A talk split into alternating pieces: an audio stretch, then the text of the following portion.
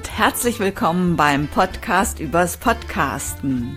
Mein Name ist Brigitte Hagedorn. So, nun ist das Sommerloch vorbei und die Abstände zwischen den Podcast-Episoden werden etwas länger. Schön, dass Sie wieder dabei sind. Ich habe mit Michael Klems gesprochen und zwar über Interviewpartner oder besser, wie man einen Interviewpartner findet. Doch bevor wir mit dem Interview starten, möchte ich mich für das Feedback bedanken und Dr. Nils Lange hat per Voicemail gefragt, wie denn die Abrufzahlen von Michael Klems Branchenpodcast sind. Über diesen Podcast hatte ich mit Michael in der vorletzten Episode gesprochen. Er hatte berichtet, wie er bei der Produktion vorgeht. Und hier nun noch der Nachtrag zu den Abrufzahlen. Feedback auf die Frage vom Dr. Nils Lange, die äh, gestellt wurde wegen den Branchenthemen-Podcast, was so die Abrufraten angeht. Ist ein bisschen schwierig, das so zu sagen, ähm, aber ich kann so eine ungefähre Zahl mal so sagen. Also wir liegen so im Jahr ungefähr, wenn die Folge richtig gut ist, so bei rund 4000 Abrufen, weil sich das über die Zeit immer so ein bisschen verschleppt. Also es gibt so eine Erstphase, gibt es eine relativ hohe Abrufrate, weil das Thema halt aktuell ist. Und dann, dann verschleppt sich das so allgemein so ein bisschen nach hinten. Aber so im Jahr kommen wir so, wenn die Folgen gut sind, so bei, bei 4000 Abrufen pro Jahr ungefähr an. Das kann ich so als Zahl, kann ich das so zurückgeben. Das war jetzt O-Ton Michael Klems und Herr Dr. Lange hat mit seiner Nachricht auf meiner Voicemailbox das Buch von Martina Schäfer gewonnen. Das schlagfertige Unternehmen. Herzlichen Glückwunsch, Herr Lange. Ich hoffe, Sie finden interessante Anregungen darin. Und jetzt kommen wir zum eigentlichen Thema dieser Episode. Michael und ich haben darüber gesprochen, wie wir Interviewpartner finden und ansprechen. Hören Sie selbst. Thema, Thema heute ist ja das Auffinden von Interviewpartnern oder Gesprächspartnern für einen Podcastbeitrag. Und ähm, wir hatten ja eben gerade schon ein bisschen vorher drüber gesprochen, Brigitte. Äh, die Ansätze sind ja eigentlich unterschiedlich. Ähm, Habe ich ein aktuelles Thema äh, aus rein journalistischer Sicht oder gehe ich auf ein Thema allgemein, weil es mich interessiert, einfach ein und suche den passenden Partner zum Interview, also den Partner zum Interview. Wie finde ich den denn jetzt? Was sind da deine Erfahrungen? Ja, ich mache da also auch ganz große Unterschiede, wofür ich denn einen Interviewpartner suche. Wenn ich jetzt für meinen Podcast jemanden suche, dann ist es meistens andersrum. Ja, ich stolper über ein interessantes Audioprojekt zum Beispiel und denke, boah, da musste was drüber machen. Und dann rufe ich halt natürlich den an, der das Projekt gemacht hat und frage, ob er mir ein Interview dazu gibt. Das heißt, das heißt also, das Ereignis ist da, du hast was Interessantes gefunden. Ich sage jetzt mal, bei mir wäre das halt vielleicht ein Blogbeitrag oder ähnliches und dann wird derjenige angesprochen. Genau. Wie sind da so deine Erfahrungen so bei der Ansprache, wenn du jetzt kommst und sagst, hallo, ich bin die Brigitte Hagedorn, ich würde gerne ein Interview machen oder soll man nicht ein Gespräch führen über das Thema? Reißt man da offene Türen ein? Also ich habe bisher nur positive Erfahrungen gemacht. Ich sage dann schon ganz konkret, worum es mir geht. Also um welches Thema genau und dass man nicht jetzt nur mal so reden will, sondern dass es um ganz bestimmten ähm, Aspekt geht. Und dann habe ich bisher eigentlich auch immer Zusagen bekommen. Also das, das habe ich ähm, auch festgestellt, wenn man also das Thema ziemlich spitz wählt und sagt zu demjenigen, ich würde mich gerne über den und den Sachverhalt mit Ihnen oder mit dir unterhalten, dann ist die Bereitschaft relativ gut vorhanden. Sobald man aber zu allgemein einsteigt, das ist so mein Erfahrungswert, und der andere ins Denken kommen muss, über was wollen wir uns eigentlich unterhalten, dann ist so meine Erfahrung, dann verschleppt sich das meistens so in der, in der Vorphase. Ja, und ich glaube, es ist auch immer ganz gut, ähm, schon direkt zu sagen, wofür das ist, das Interview. Und ähm, es ist natürlich von einem großen Vorteil, wenn man jetzt sagt, ich möchte möcht für einen Podcast ein Interview machen, dass die dann wissen, was ist denn eigentlich ein Podcast?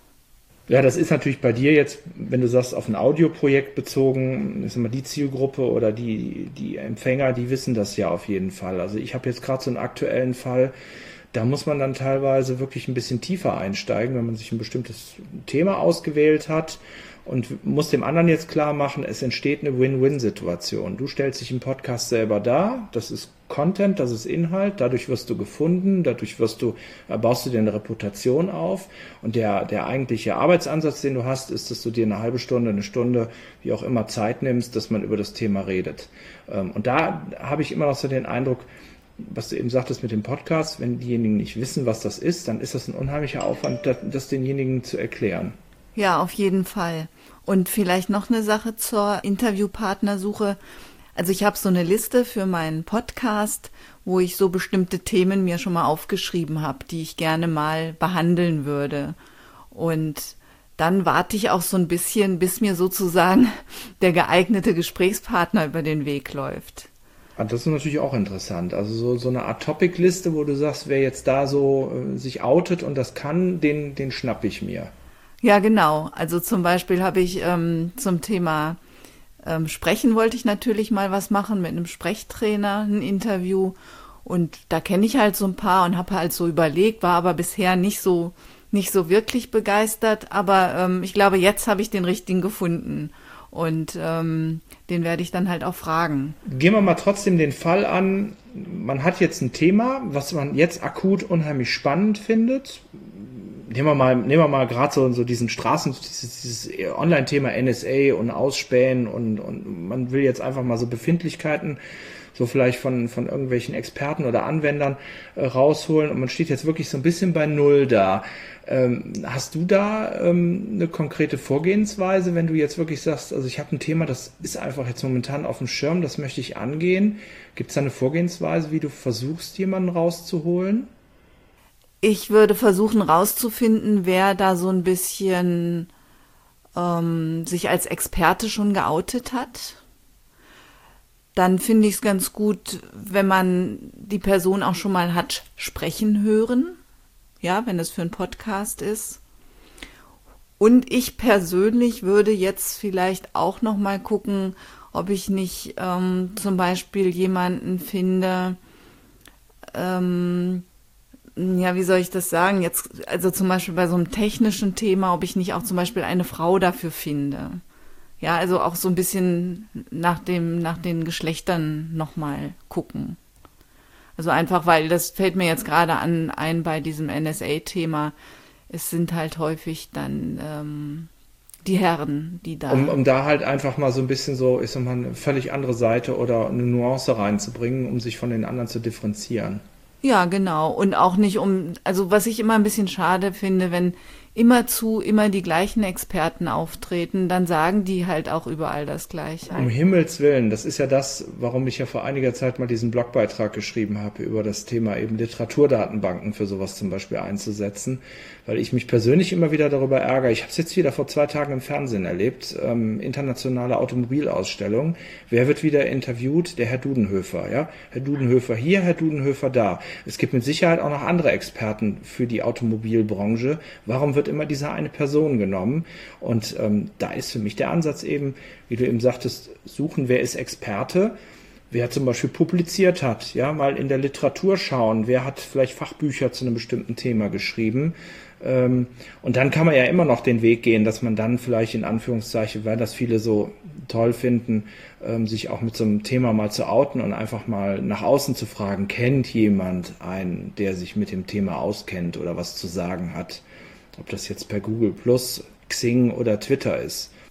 Genau, im, im eigenen Netzwerk gibt es vielleicht ja auch jemand, der jemanden kennt. Oder es gibt vielleicht im eigenen Netzwerk auch jemanden, der für ein Interview zur Verfügung steht.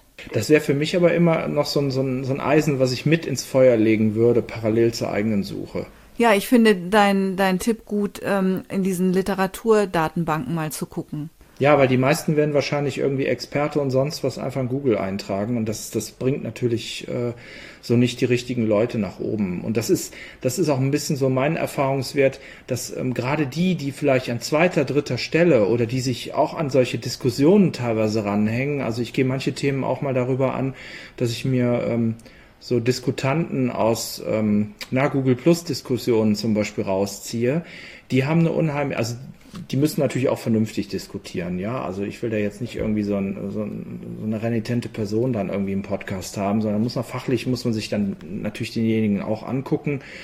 Ähm, aber die haben ähm, teilweise einen viel höheren Drive, was sagen zu wollen, als derjenige, der eigentlich die Diskussion gestartet hat. Ja, da muss man dann nur immer darauf achten, dass die nicht einfach nur, nur ich sag jetzt mal, reden um des Reden Willens, sondern sie müssen halt auch tatsächlich was zu sagen haben. Müssen schon aus der Szene kommen oder aus der Branche, ne? Also das, ähm, ich sag mal, da ist das Internet natürlich super dankbar, ja, dass man dann sich äh, deren Profil, Webseite, sonstige Auftritte im sozialen Umfeld, da so Social Media und so weiter angucken kann, ehe man dann in den Kontakt irgendwie eintritt. Ja, das, das, äh, das mache ich so auch. Aber da ist die Bereitschaft halt, die ist unheimlich hoch. Das ist immer so ein positiver Erfahrungswert, den ich mittlerweile so rausgeholt habe. Ja, das stimmt auf jeden Fall. Wie ist so, wie ist so deine Erfahrung? Ähm, wenn, wenn jemand sich so völlig ziert, also der ist gut und der will eigentlich nicht so richtig, weil er es so nicht erkennt, ähm, was er jetzt dazu zu sagen hat oder will irgendwie nicht. Gibt es da von dir noch so einen Überzeugungsansatz?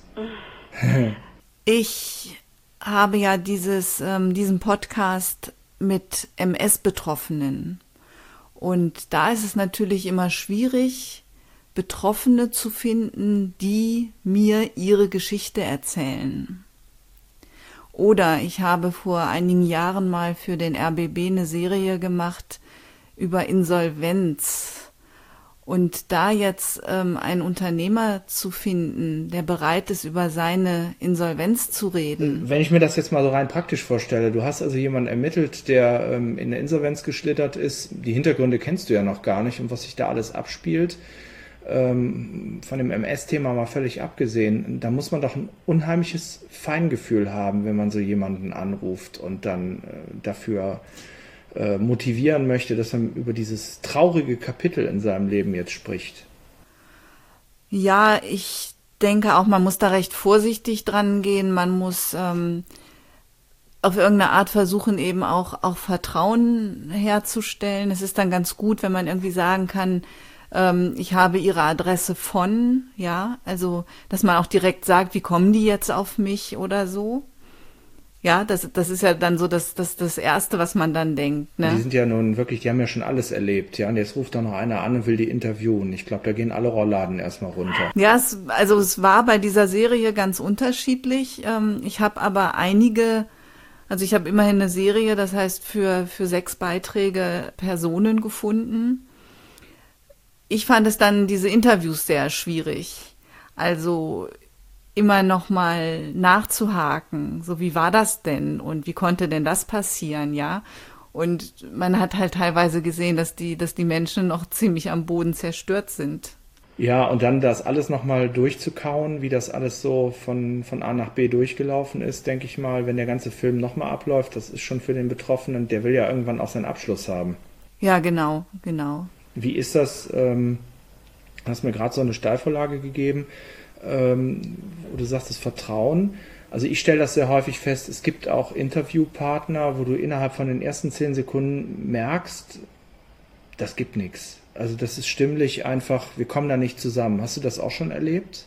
Ja, das habe ich auch schon erlebt, dass ich irgendwie in so eine bestimmte Richtung wollte und der Interviewpartner eben hat sich das ganz anders vorgestellt, dann versuche ich eben so mit so mitzugehen und das Beste draus zu machen. Und dann stellt sich auch immer die Frage, wird das jetzt ein Interview, was sozusagen eins zu eins gesendet werden soll? Oder nimmt man am Ende dann sowieso nur einzelne Passagen raus? Das ist zum Beispiel, wo wir vorhin noch dran waren bei dem, bei dem Thema mit dem, was ist überhaupt ein Podcast, immer noch Missverständnis, wo ich immer wieder drauf stoße, ist, dass Podcast gleich Radio gesehen wird oder Radiobeitrag. Und ich immer wieder, jetzt mal abgesehen von den, vom Qualitätsansatz einer solchen Podcast-Produktion, ähm, dass, dass es manchmal schwierig ist, demjenigen zu sagen, nein, es geht ja gerade darum, dass wir uns einfach nur ganz entspannt über ein bestimmtes Fachthema unterhalten und ähm, ich bringe dann immer so ein bisschen den Vergleich, sehen Sie es mehr in Richtung Hörbuch, als, als dass es jetzt irgendwie ein Radiobeitrag ist. Weil viele haben immer so den Eindruck, ja, das ist wirklich ein Interview wie fürs Radio. Ja, aber da, da müsste ich dich jetzt auch ein bisschen ähm, unterbrechen, weil ein Podcast sagt ja jetzt erstmal noch gar nichts über den Inhalt aus. Es sagt lediglich, es wird nicht im Radio in der Regel gesendet, sondern man kann es im Internet hören und abonnieren. Aber inhaltlich ähm, kann, also ich mache ganz unterschiedliche Podcasts. Ich mache reine O-Ton-Collagen, ich mache Interviews, ich mache gebaute Beiträge ähm, und am Ende ist es trotzdem alles ein Podcast. Okay. Das heißt also im Grunde das Format ist das, was zählt. Genau. Ich denke, dass das Format ist das, was zählt. Naja, und da, da ist halt immer bei meinen Gesprächspartnern immer so im ersten Moment, ja, das ist so ähnlich so der Klassiker, ich werde jetzt irgendwie wie ins Studio eingeladen und so und dann sage ich was zu einem bestimmten Thema und ich versuche dann eigentlich so immer in dem Gespräch das Ganze so relativ locker zu halten, damit derjenige ja. auch so seine Unsicherheit verliert, ja. Weil sonst ist das immer so, so ein angespanntes äh, Gespräch, also wo das, wo das immer sehr drastisch äh, rüberkommt, ist, und das ist eine ganz schwierige Interview, ein ganz schwieriges Interview-Klientel, das sind Rechtsanwälte. weil die müssen so, so formell 100% richtig müssen die sprechen. Ja, also da fand ich den Sebastian Dramburg aus meiner ersten Episode sehr angenehm und eigentlich auch äh, hatte ich gar nicht so das Gefühl, dass er ständig darauf bedacht ist, sich ja richtig auszudrücken. Brigitte, gibt es von deiner Seite noch so zum, zum Abschluss so, so ein paar gute Hinweise und Tipps, äh, was man so ähm, Podcastern mitgeben kann zum Thema Gesprächspartner, Interviewpartner finden? Hm, also einen richtigen Tipp kann ich da vielleicht nicht geben. Ähm, was ich schon einmal sagte, also genau erklären, wofür das Interview ist, ähm, wo es gesendet wird, ähm, was daraus entstehen soll, dass man das sagt, dass man Vertrauen versucht aufzubauen und das natürlich dann auch nicht missbraucht. Ähm, sprich, nicht den Interviewpartner, wenn der sich zum Beispiel irgendwie verquatscht, ihn dann da bloßzustellen im Interview. Aber wir waren ja eigentlich bei Interviewpartner suchen. Ja, und sich so ein bisschen vom, vom Bauch leiten lassen. Also mit wem hätte man auch Lust zu sprechen, ja? Also wen würde man gerne mal was fragen? Und damit sind wir am Ende der sechsten Episode. Ich freue mich über Feedback und Anregungen von Ihnen per E-Mail an brigitte.audiobeiträge.de und besonders freue ich mich über akustisches Feedback. Auf meiner Homepage audiobeiträge.de am unteren Rand finden Sie einen grünen Button mit der Aufschrift Send Voicemail. Über schriftliche Kommentare freue ich mich natürlich auch und über Empfehlungen auf iTunes, Twitter oder wo auch immer Sie unterwegs sind. In der kommenden Episode werde ich mit Irene Walz-Oppertshäuser, der Marketinghelferin, sprechen und zwar über Podcasts im Rahmen des Inbound Marketing. Ja, und was das überhaupt ist, Inbound Marketing, werden Sie dann auch erfahren. Ich freue mich, wenn Sie dann wieder dabei sind.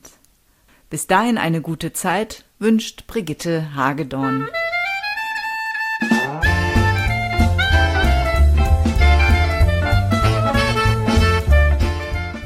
Vielen Dank fürs Zuhören. Sie hörten eine Produktion der Werkstatt für Audiobeiträge www.audiobeiträge.de.